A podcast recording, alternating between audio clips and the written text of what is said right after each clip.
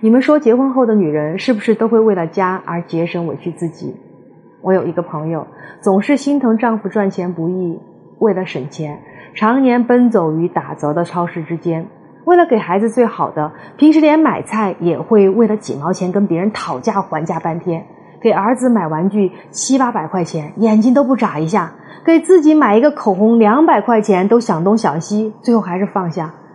丈夫和孩子就是她生活的全部重心。就是这样一个满心满眼都是家庭的女人，去告诉我她要离婚了。她去学校接孩子，结果她儿子看到她后，故意落在后面，等其他同学都走了，才慢悠悠地走到她面前。她感到奇怪，就问儿子：“怎么了？为什么要躲开其他同学啊？”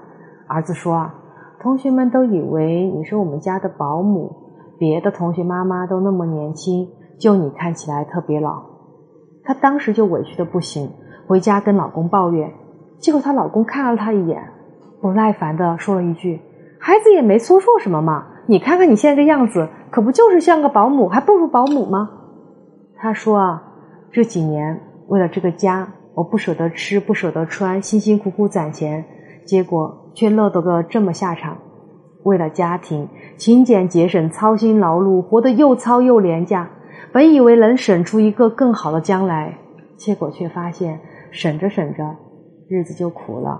老公嫌你丑了，孩子嫌你老了，最后只剩满眼的泪水和满心的酸涩。你忙着爱老公爱孩子，却忘记了爱自己，也忘了只有富养自己，才不会穷养幸福。我是周小鹏，关注我，让你更懂婚姻。